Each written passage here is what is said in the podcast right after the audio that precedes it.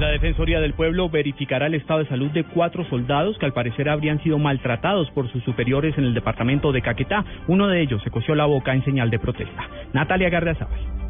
La Defensoría del Pueblo verifica las denuncias de los familiares de cuatro soldados que al parecer habrían sido maltratados por uno de sus superiores.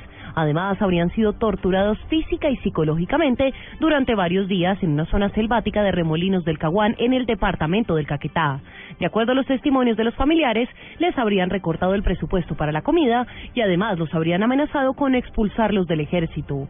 De acuerdo a la Defensoría, Andrés Felipe Jaimes, uno de los soldados, decidió coserse la boca como forma de protesta. Además, la entidad solicitó al Estado Mayor de la Fuerza de Tarea Conjunta Omega que entregue la información sobre los hechos e instó a la Procuraduría para que investigue y determine si en realidad se presentaron irregularidades en el trato con los uniformados.